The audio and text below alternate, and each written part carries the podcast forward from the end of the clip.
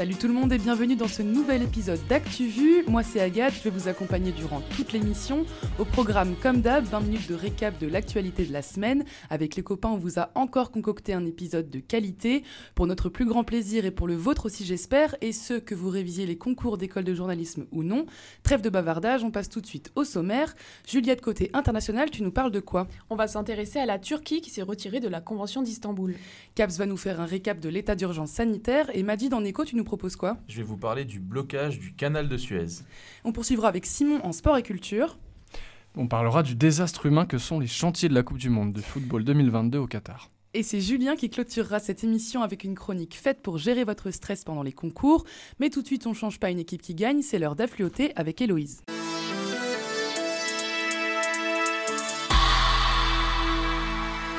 Opération Galante Phoenix. Pilotée par les États-Unis, cette opération compte 27 pays, dont la France. Leur but, regrouper et exploiter des millions de données informatiques et donc des potentielles preuves à l'encontre des djihadistes pour un jour peut-être les poursuivre devant les tribunaux. Cette vaste collecte a débuté il y a 5 ans, en 2016 en Jordanie. C'est le journal Le Monde qui a dévoilé le fonctionnement de cette opération cette semaine. Non-lieu confirmé pour la mort de Rémi Fraisse. Six ans après la mort du botaniste de 21 ans, la Cour de cassation a confirmé le 23 mars dernier le non-lieu en faveur du gendarme, auteur du tir de grenade qui a coûté la vie aux militants écologistes.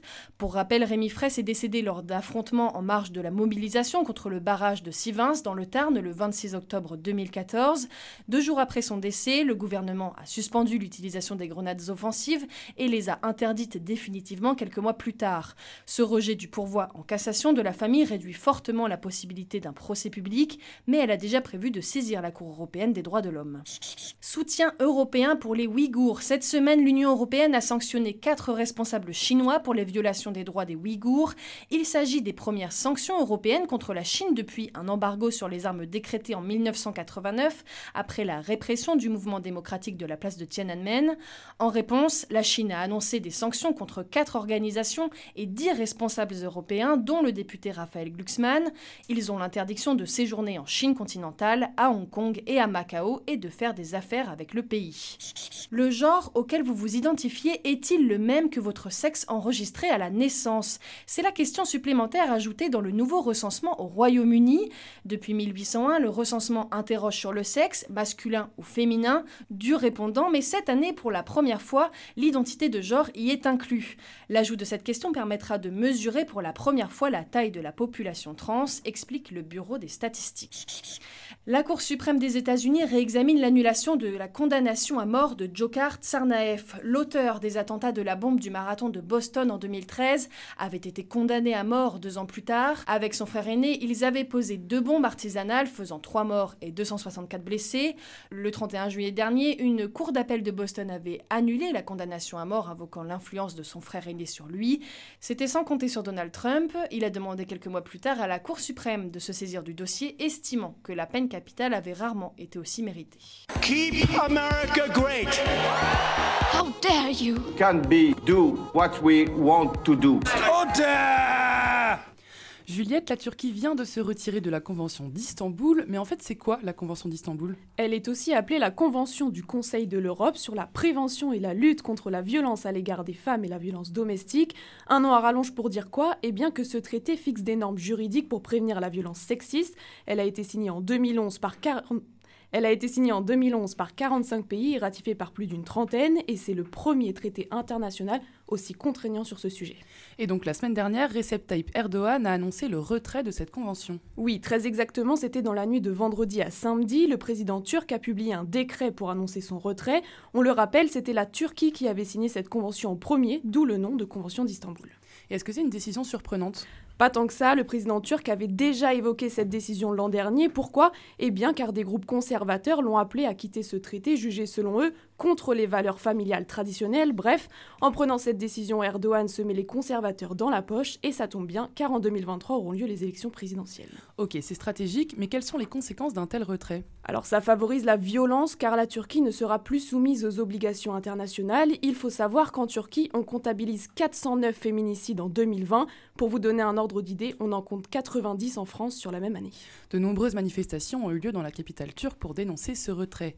On part outre-Atlantique prendre des nouvelles de Joe Biden qui a tenu sa première conférence de presse à la Maison-Blanche. C'était jeudi et le président des États-Unis a mis l'accent sur la lutte contre le Covid-19. Il a annoncé doubler l'objectif de vaccination, c'est-à-dire atteindre les 200 millions de doses pour les 100 jours de son mandat. Lors de cet exercice particulièrement attendu, Joe Biden a aussi fait un petit bilan économique de ces deux mois à la tête du pays. Depuis que nous avons voté le plan d'aide américain, nous commençons à voir de nouveaux signes d'espoir apparaître dans notre économie. Depuis que cette loi a été euh, votée, une majorité de euh, d'analystes financiers ont amélioré leurs projections. Ils s'attendent à plus de 6% de croissance. Et ce matin, nous avons appris que plusieurs, le nombre de personnes euh, inscrites au chômage a chuté de près de 100 000 personnes.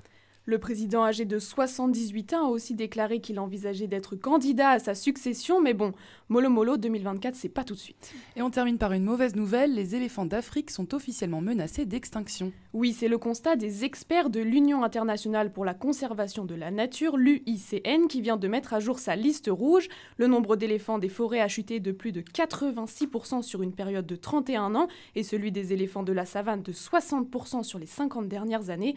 Alors pourquoi autant de disparitions? Le premier facteur, c'est bien sûr le braconnage. Le deuxième, c'est la disparition des habitats. Et l'UICN compte 1715 espèces menacées de plus que l'an dernier sur sa liste rouge. La République, c'est moi Quelle indignité. Nous sommes sur le service public. Et ils sont là Ils sont dans les campagnes Parce que c'est notre projet il y a un an déjà, nos vies basculaient dans le confinement, attestation, port du masque obligatoire, distanciation sociale, couvre-feu. Toutes ces règles ont pu être mises en place grâce à l'état d'urgence sanitaire. Tu nous expliques, Caps? Le 23 mars 2020, la première loi d'état d'urgence sanitaire est déclarée par décret contrairement à une loi qui vient du Sénat et de l'Assemblée nationale, les décrets sont des actes pris par le pouvoir exécutif sans passer par des débats au Parlement. L'état d'urgence sanitaire est un régime d'exception. Le gouvernement peut mettre en place des lois plus facilement. Il peut encadrer les libertés publiques, les libertés d'entreprendre et les libertés de réunion.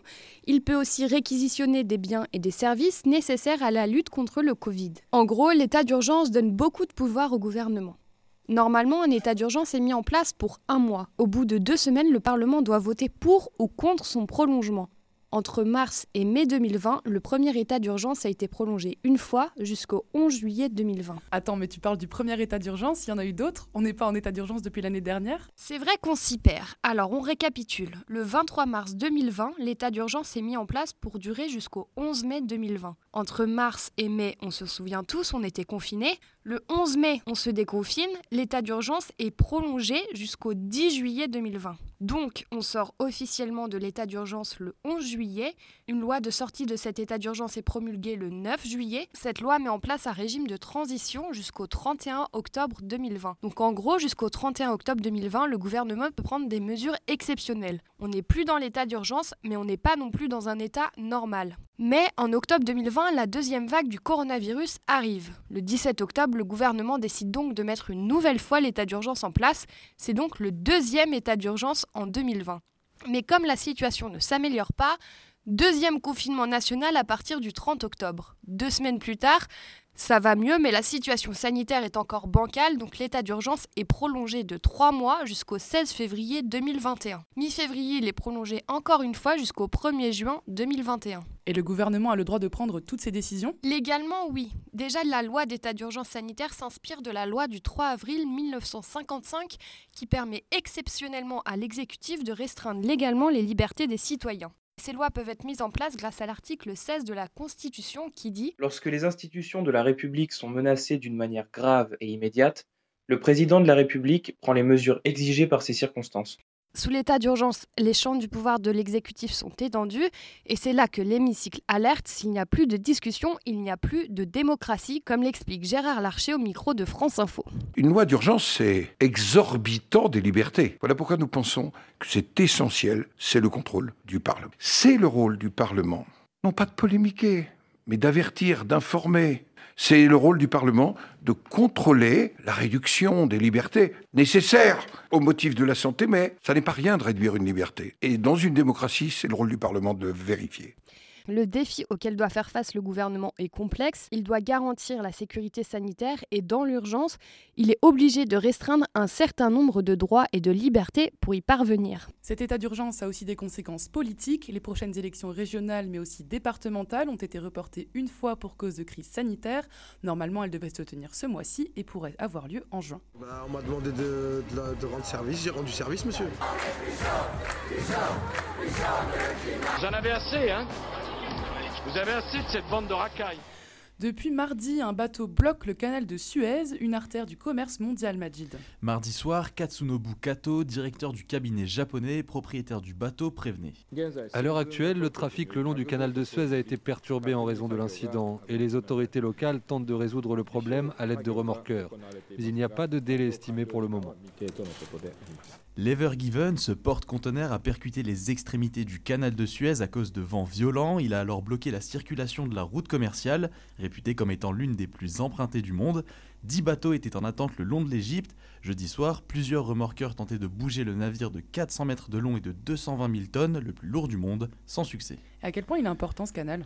10% du commerce international circule dans ces eaux. Depuis son inauguration en 1969, il est régulièrement élargi pour permettre d'augmenter le trafic. Pour cause, il permet un gain de temps important dans les livraisons de marchandises.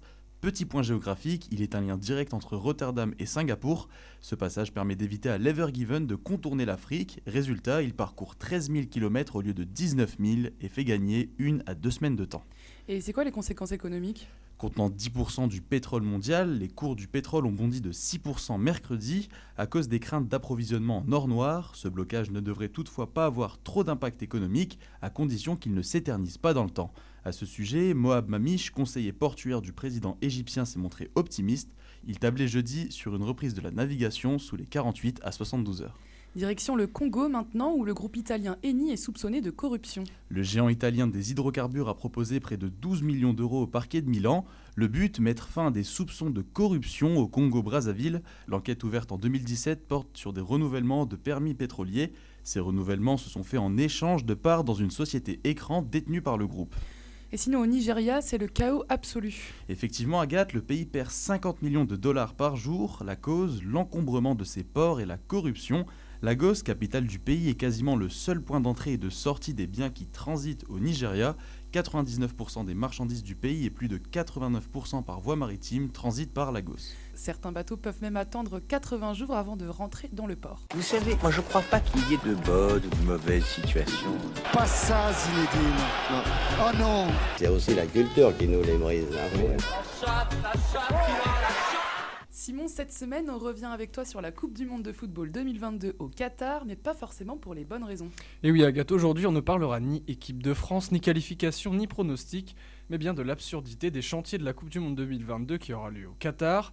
Outre le désastre écologique que représente la climatisation des stades, c'est le bilan humain qui est effrayant. Selon les derniers chiffres publiés par The Guardian, ce serait plus de 6500 travailleurs migrants qui seraient morts sur ces chantiers. En moyenne, chaque semaine, 12 ouvriers décèdent au Qatar. Et depuis quand ça dure tout ça? Eh bien malheureusement depuis plus de 10 ans et les alertes ne sont pas nouvelles. On parle depuis au moins 2013 d'esclavagisme moderne tant les conditions de travail de ces ouvriers sont indécentes. Ils viennent d'Inde, du Pakistan, du Népal, du Bangladesh, du Sri Lanka, du Kenya et même des Philippines et sont sacrifiés pour la tenue d'une Coupe du Monde. On écoute Sabine Gagné, chargée de plaidoyer pour Amnesty International. Ils sont en très grand nombre et ils travaillent euh, quasiment tous dans des conditions de travail déplorables et ils sont quasiment systématiquement tous en situation de travail forcé. Souvent, même avant de venir au Qatar, euh, on leur fait des fausses promesses, on leur promet euh, un montant de salaire qui n'est jamais le cas. Souvent, c'est la moitié qu'ils obtiennent en arrivant au Qatar. Leurs passeports sont confisqués. Les employeurs euh, ne leur délivrent pas de permis de résidence. Ça veut dire qu'ils ne peuvent pas euh, se balader librement parce que sous peine d'être arrêtés par la police. De son côté, la FIFA assure que la fréquence des accidents sur ces chantiers a été faible par rapport à d'autres grands projets de construction dans le monde. Mais les ouvriers ne meurent pas que sur les chantiers des stades. Pour accueillir cet événement, le Qatar a dû bâtir des aéroports, des routes, son premier réseau de métro, des hôtels et même une ville, Lusail. Une situation que seuls les joueurs norvégiens et allemands ont dénoncée cette semaine. Au moment des hymnes, les deux sélections arboraient des t-shirts défendant les droits de l'homme, une initiative louable mais encore bien éloignée du boycott demandé par plusieurs ONG. Une possibilité totalement écartée par la Fédération française de foot et son président Noël Le En cas de qualification, la France ira au Qatar en 2022. J'étais, je suis encore tremblant de mon immense tendresse. Et votre véhémence, votre flamme me paralysait. Ce que vous venez d'écouter est un extrait de La vie et rien d'autre de Bertrand Tavernier sorti en 1989. Le cinéaste français est mort ce jeudi à 79 ans. Il laisse derrière lui une longue liste de films qui ont marqué le cinéma français. Capitaine Conan, L'horloger de Saint-Paul ou Le juge et l'assassin. Mais il n'était pas qu'un cinéaste, il était un réalisateur engagé, engagé pour dénoncer la torture pendant la guerre d'Algérie, pour défendre la légalisation des sans-papiers ou encore combattre le Front National. On revient au sport. Cette semaine, le nouveau président de la Ligue nationale de rugby a été élu. Et c'est l'ancien président du Stade toulousain, René Bouscatel, qui est sorti vainqueur. En battant Vincent Merling, le favori, l'avocat de profession devient le quatrième président de la LNR. Redressement de la situation financière des clubs, élargissement ou rétrécissement du top 14, le programme est chargé, pour l'homme fort du stade toulousain entre 1992 et 2017.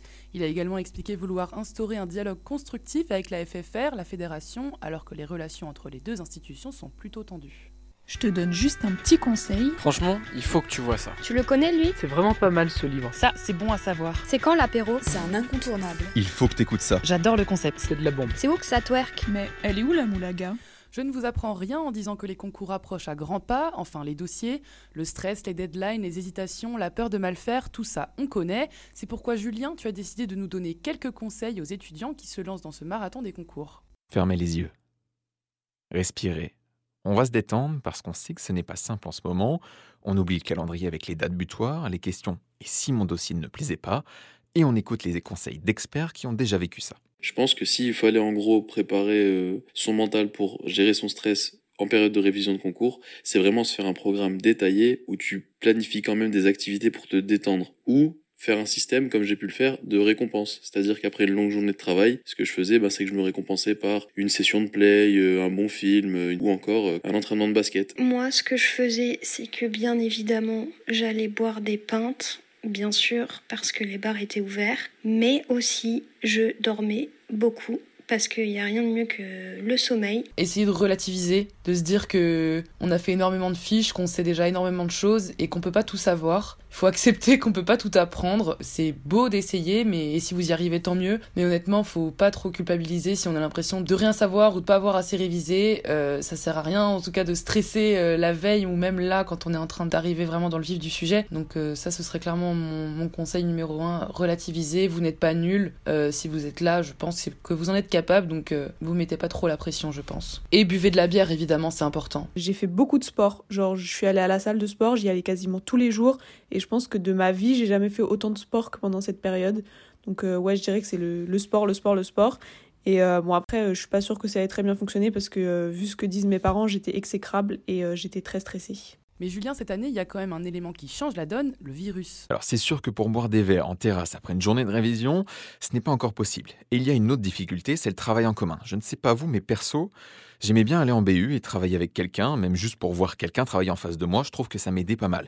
Ça aussi, c'est important, comme l'explique le docteur Paillard, elle est psychiatre elle s'occupe des jeunes adultes. On sait très bien, moi aussi, pour avoir euh, passé euh, des concours dans le cadre de mes études, euh, on se prépare aussi en, se mettant en perspective par rapport aux autres pour essayer un peu de se jauger ou de se motiver. Ça, il y a plus cette possibilité-là à, cause euh, de l'isolement social imposé par euh, euh, les conditions effectivement de, regroupement qui sont beaucoup plus difficiles et puis par le couvre-feu aussi hein, pour, pour les étudiants. Du coup, est-ce que tu as de vrais conseils pour gérer cette période compliquée émotionnellement? Oui, j'ai justement demandé au docteur Paillard et au professeur Jaafari, il est prof de psychiatrie à l'université de Poitiers, s'ils avaient des conseils pour bien gérer son stress quand on prépare des concours. Les stratégies de relaxation, de respiration, de méditation aussi sont importantes de pouvoir investir euh, le sport, euh, qui est extrêmement euh, important pour l'équilibre de façon générale, hein, pour la santé physique et psychique également. Les rituels dans la journée, il faut les conserver. C'est-à-dire qu'il faut tenter de bien garder le temps de repas entre midi et 14 heures,